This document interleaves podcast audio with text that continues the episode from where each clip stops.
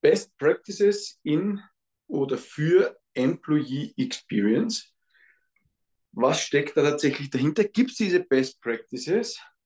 Und wenn ja, was ist es denn konkret? Darüber sprechen wir in dieser Folge.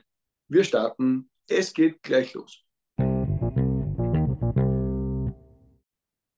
Hallo und herzlich willkommen zu einer brandaktuellen Folge im Employee Experience Podcast Moments That Matter. Mein Name ist Max Lammer und ich freue mich riesig, dass du eingeschaltet hast. Vielleicht ja zum allerersten Mal. Dann herzlich willkommen im Employee Experience Podcast Moments That Matter.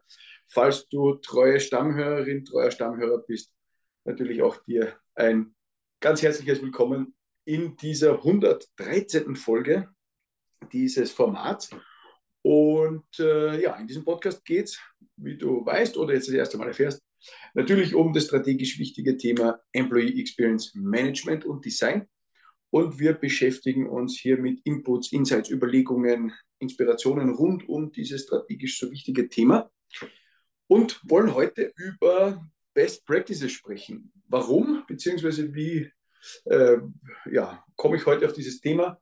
Wir hatten in der Academy eine ja, gemeinsame Einheit in, unseren, in, unserer Live, in unserem Live-Call und haben hier ähm, natürlich auch ein bisschen darüber äh, intensiver gesprochen dann, wie es gelingt, äh, dem Management oder anderen hier ein, äh, einen besseren Eindruck zu vermitteln, äh, was mit einzelnen Dingen in dem ganzen Zusammenhang mit Employee Experience gemeint ist. Und vielleicht ein ganz wichtiger Punkt vorweg, und das knüpft auch an an die, an, äh, die Folge von vor zwei Wochen circa, wo es um das Thema Story gegangen ist. Wenn wir über Employee sprechen, dann müssen wir schauen, dass wir nicht zu sehr in Fachtermini sprechen. Ja, intern im Kernteam, klar, intern in HR unter denen, die sich tagtäglich damit beschäftigen, okay, kein Thema, aber alle anderen oder für alle anderen braucht es eine ähm, Erzählung, diese Story mal per se, aber dann auch eine Ableitung daraus in, ich nenne es dann immer Unternehmenssprache. Also wie wird in der Organisation tatsächlich gesprochen? Das ist ganz stark getragen aus der eigenen Unternehmenskultur natürlich und ja, dem täglichen Sprachgebrauch, der in der Organisation da ist. Und in dem Zusammenhang geht es natürlich auch darum zu erklären, was wir in, in, in, rund um Employee Experience oder bei den Erlebnissen äh, oder wie auch immer das dann genannt wird bei euch äh, tun. Und da ist natürlich dann die Frage, ja, können wir Best Practices erzählen? Gibt es quasi die Blaupause, um zu verstehen, was wir hier tun? Und grundsätzlich ähm, versuchen wir ja möglichst ähm, greifbar oder Employee Experience möglichst greifbar zu machen. Heißt, wir brechen es herunter auf wirklich einzelne Situationen, um allen verständlich zu machen oder insgesamt gut oder bestmöglich zu begreifen, was denn mit Employee Experience tatsächlich gemeint ist. Und diese Mini-Ebene oder unterste Ebene, diese feingranulare Ebene der Moments that Matter ist natürlich auch ähm, mal fürs erste Grundverständnis super. Und anhand der Moments möchte man annehmen, dass sich Best Practices äh, erklären lassen. Und jetzt versuche, jetzt weiß ich schon, wir sollen es nicht komplizierter machen, als es ist, aber es ist tatsächlich so, dass wir vielleicht grund grundsätzlich uns überlegen müssen, was meint oder was ist Best Practice? Also eine gute, gelungene Übung unter Anführungszeichen, also praktische Anwendung, die sich ähm, als funktionierend herausgestellt hat, beziehungsweise etwas, was man theoretisch, sagen wir mal, eventuell auch nachmachen könnte. Und da bin ich im Zusammenhang mit dem Moment schon mal sehr, sehr, sehr, sehr vorsichtig. Ja? Weil, und wir kommen nachher noch dazu, weil die Gestaltung des Moments, wie es in der einen Organisation vielleicht wirklich ein Top-Erlebnis ist, heißt noch lange nicht, dass das in der anderen Organisation ebenso ist, genauso funktioniert, äh, gleich umsetzbar ist.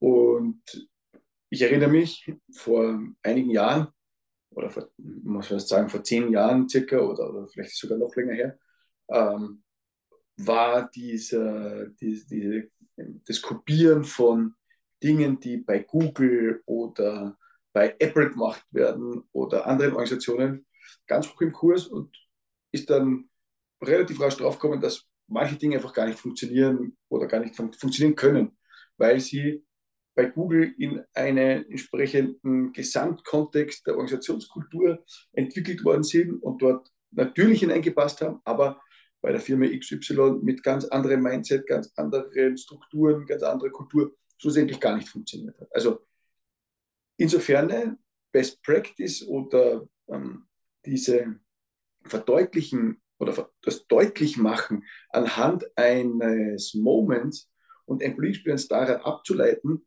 das funktioniert erfahrungsgemäß tatsächlich nur bedingt.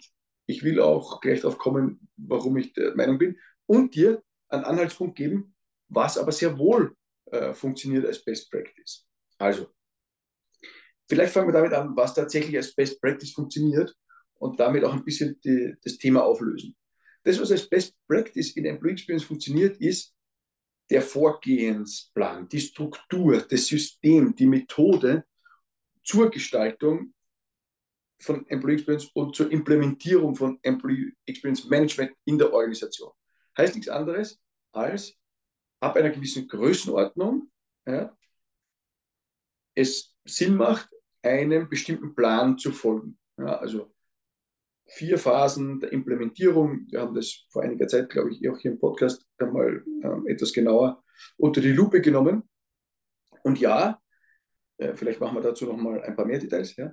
Ähm, aber der Punkt ist, das ist der, das Best Practice aus meiner Sicht, aus meiner Erfahrung mit einigen Unternehmen inzwischen, dass es einen methodischen Weg gibt, der in jeder Organisation äh, tatsächlich funktioniert. Wenn man am Anfang die richtigen Initiativen setzt, damit es schlussendlich den richtigen Support, die richtige Aufmerksamkeit, die richtige Unterstützung, das klare Gewicht in dem Thema gibt. Das ist ein Best Practice. Das kann man in Organisationen sehr klar ähm, nachvollziehen. Und das Best Practice ist dann mit den richtigen Argumenten, mit der richtigen Erzählung, mit der richtigen Storyentwicklung in der Organisation für Aufmerksamkeit zu sorgen. Das ist ein Best Practice.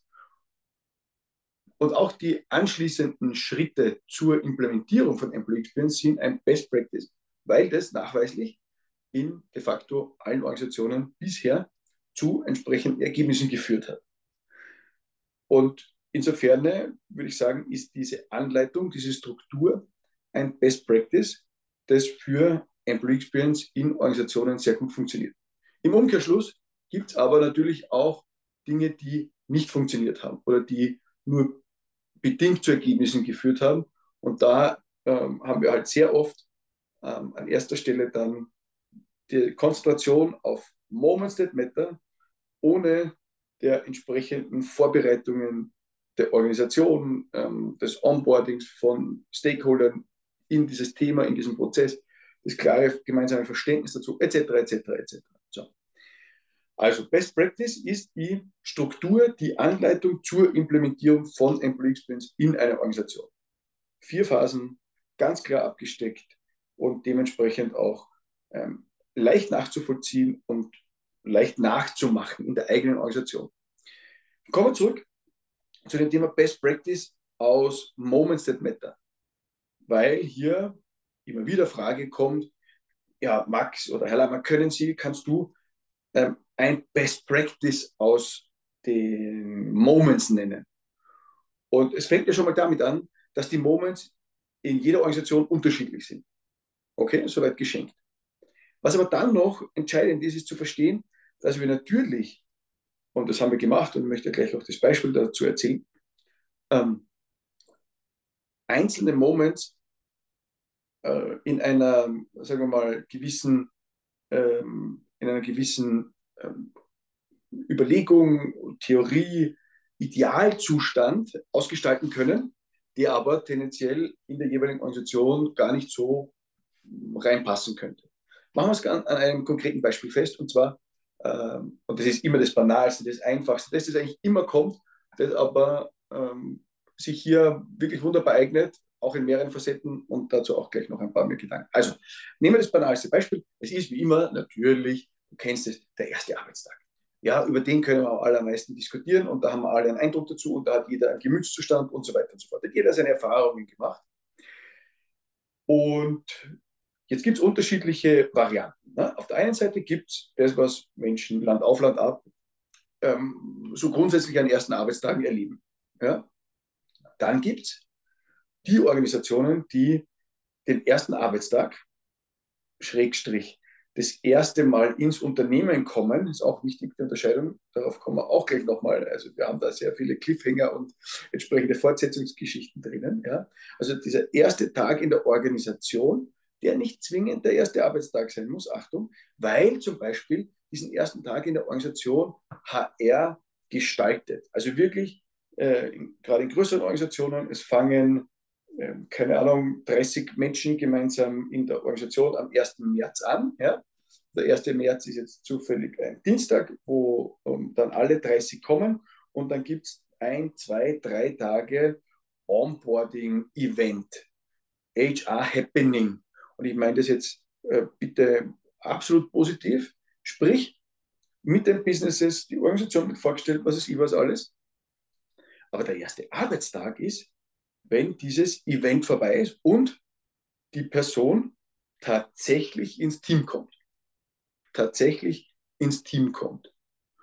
Und dann kann sein, dass die ersten zwei Tage, ersten drei Tage dieses HR-Onboarding-Event extrem gut war, super inszeniert, toll orchestriert, schöne Dramaturgie, super Erlebnis. Aber der erste Tag im Team kann genau den gegenteiligen Effekt haben, dass hier nicht so gut angeknüpft wird, sondern wir eventuell, ähm, ja, die Führungskraft ist nicht da, es ist doch nicht alles gerichtet, es hat doch keine Zeit am ersten Tag für mich bei, zum Mittagessen etc. Also so Kleinigkeiten, die aber das Erlebnis des ersten Arbeitstages dann ganz massiv beeinflussen. So. Lange Rede, kurzer Sinn. Wir können oder wir müssen darüber nachdenken, wenn wir jetzt bei diesem banalen Beispiel des ersten Arbeitstags bleiben ja, und feststellen oder wissen, und das meine ich mit Best Practice unter Anführungszeichen, dass es gewisse ähm, Formen in unterschiedlichen Organisationen gibt, dann kann dieses Onboarding-Event über zwei Tage in der einen Organisation ein super Best Practice sein und vielleicht sogar preisgekrönt. Aber es hilft natürlich am Ende nichts, wenn der erste echte Arbeitstag im Team nachher, nämlich jetzt, sagen wir es ist der Freitag, ja, wenn der 1. März der Dienstag war, jetzt haben wir drei Tage super Happening gehabt, und der Freitag ist dann quasi der erste echte Tag im Team und der ist nicht gut, dann ist der erste Arbeitstag doch, ähm, sagen wir mal so, in die Hose gegangen. Ja. Und die drei Tage Event davor waren super gigantisch und der erste Arbeitstag, der erste echte Arbeitstag ist dann auf einmal nicht mehr so gut. Und deswegen diese Best-Practice-Frage ähm, stellt sich dann eigentlich nicht in der Inszenierung von einem HR-Event, sondern von diesem ersten echten Arbeitstag, der dann in dem Team stattfindet, der ähm, wirklich ähm, am Arbeitsplatz stattfindet in der Organisation. Und wenn wir da jetzt das Best Practice anschauen würden, dann wissen wir auf jeden Fall, dass es Faktoren gibt, beziehungsweise Elemente an so einem ersten Arbeitstag, und Anführungszeichen, ja, nämlich jetzt der im Team, die idealerweise erfüllt werden, aber die nicht zwingend in gleicher Reihenfolge, ähm, in gleicher Konstellation aus dem einen Unternehmen ins andere Unternehmen übernommen werden können, sondern die Best Practices, die sich daraus ergeben, sind Faktoren bzw. Elemente, wie jetzt eben beim ersten Arbeitstag, wo wir es so konkret sagen können, aber das gilt für alle Moments, alle anderen Moments am Ende auch, die wir tendenziell heranziehen können. Deswegen wehre ich mich ein bisschen gegen die bewiesenen Best Practices, weil, und jetzt komme ich nochmal auf diese eine Unternehmensgeschichte zurück, die mir da im Hinterkopf ist, das HR-Event kann richtig genial sein, und mag sein, dass das super äh, gestaltet ist, aber es ist immer noch kein Best Practice, wenn dann der erste Tag im Team nicht mindestens so cool ist oder gut ist oder gut gemacht ist oder insgesamt in das anschlussfähig ist wie das Onboarding-Event davor. So. Und alle diese Faktoren müssen wir, wenn wir über Best Practices sprechen, berücksichtigen, weil Best Practice kann es ja auf der einen Seite nur dann sein, wenn es auch gut nachgemacht werden kann. Also jetzt empfehle ich nicht allen Organisationen ein Onboarding-Event und schon gar nicht ähm, Dinge, die vielleicht äh, schon manche Organisation derzeit anbietet. Das, was ich empfehle oder vorschlage, ist zum Thema Best Practice, sich die selbst in der Organisation zu schaffen, mit ein paar Inputs zu wichtigen Faktoren, die immer von den Mitarbeiterinnen und Mitarbeitern kommen. Und warum kann ich das sagen? Weil dieses Thema erster Arbeitstag, dieses Auseinanderdividieren, dieses Kleinstrukturieren, ähm, beziehungsweise dieses, dieses Verstehen der wichtigen Elemente eines ersten Arbeitstags, eines echten ersten Arbeitstags, jetzt nicht das Happening mit HR. Ja, ähm, da kommen auch in deiner Organisation tendenziell drei, vier, fünf zentrale Punkte, die unbedingt berücksichtigt werden müssen. Aber es kann sein, dass die Nuancen unterschiedlich sind möchte trotzdem also drei, vier Punkte mitgeben. Vielleicht hast du vorher schon das eine oder andere ähm, gehört, wo ich ähm, schon ein bisschen drüber ge gehuscht bin. Die äh, Faktoren sind, die tatsächlich da wichtig sind, so wie das gemeinsame Mittagessen. Ein fixer Endpunkt des ersten Arbeitstags, damit man nicht sitzen bleiben muss, nur weil die anderen noch was zu tun haben, man selber nichts mehr zu tun Der klare Plan fürs Onboarding, das Team kennenlernen. Also, das sind so ganz zentrale Elemente, die hier dazugehören, aber wo es in der Gestaltung der jeweiligen Situation in jedem Unternehmen eine andere Lesart oder eine andere Anpassung geben wird, weil es bei der Firma X einfach so besser passt als bei der Firma Y. Aber das, was entscheidend ist, ist die Struktur, die so ein erster Arbeitstag oder Elemente, die im Rahmen eines ersten Arbeitstags stattfinden sollen. Das ist das, was man einfach quer durch die Bank mitnehmen kann. Lange Rede, kurzer Sinn, nochmal an dieser Stelle auch. Wir haben Best Practices, die sind aber in der Strukturierung bzw. im Prozess ähm, einer Implementierung oder der Umsetzung von Employee Experience Management und Design. In den Moments gibt es Faktoren, ähm, die wir tendenziell sehr gut ähm, heranziehen können als ähm, Dinge, die idealerweise auch bei Organisation X oder bei Organisation Y in Betracht kommen. Aber das direkte Nachahmen, dieses direkte Kopieren, dieses Best Practice und wir können das übernehmen, das wird tatsächlich nicht funktionieren.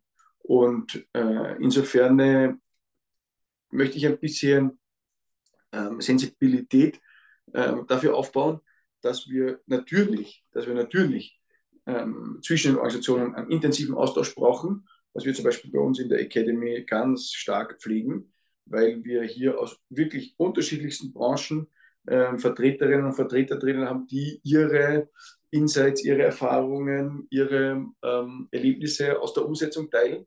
Aber die Best Practices daraus sind tendenziell tatsächlich im Prozess, in der Methode, aber nicht in, aber nicht in, in, den, in den Moments oder in der Gestaltung der Moments ähm, oder eines Ablaufs oder wie auch immer, ja, von einem ersten Arbeitstag, weil das tendenziell eben ein bisschen unterschiedlich sein kann. Ich hoffe, dass das äh, nachvollziehen können, auf was ich da hinaus will, wenn es um Best Practices im Zusammenhang mit Employee Experience geht. Weil Best Practices natürlich auch eine gewisse Messbarkeit mitliefern sollen. Ich habe das heute oder gestern ähm, mit einem super spannenden ähm, Employee Experience Startup diskutiert, wo denn Best Practices tatsächlich herkommen zum Thema Employee Experience und wie wir die Messbarkeit sicherstellen und wie wir nachvollziehbar machen, ähm, dass gewisse Dinge wirklich gut funktionieren und tatsächlich als Best Practices dienen können. Und auch da sind wir wieder drauf gekommen. Wie gesagt, es geht um die Struktur, um das Implementieren, um das Umsetzen einer Methode als Best Practice. Ja? Aber in den Details der Gestaltung, zum Beispiel eines Moments that matter, ist es bei den Best Practices immer mit bisschen Vorsicht. Ja? Also es gibt natürlich schöne Beispiele, aber ob das etwas ist, was man auch tatsächlich äh, eins zu eins nachbauen kann oder übernehmen kann, das würde ich ähm, tendenziell eher äh, nicht empfehlen. So. Falls du ähm, in eurer Organisation mit einer erprobten Methode in dieses Thema Employee Experience Management reinstarten willst, dann empfehle ich dir einmal ganz kurz bei der Academy vorbeizuschauen, ex-academy.org. Ich schreibe es auch in die Show Notes, da gibt es einen kurzen Hinweis. Und ja, vielleicht sehen wir uns ja schon ganz bald auch in diesem Programm. Danke dir fürs Zuhören. Falls du ein Feedback hast, freue ich mich über eine kurze Nachricht. Wenn eine Bewertung da lässt, natürlich auch. Und ansonsten denke ich, hören wir uns nächste Woche wieder.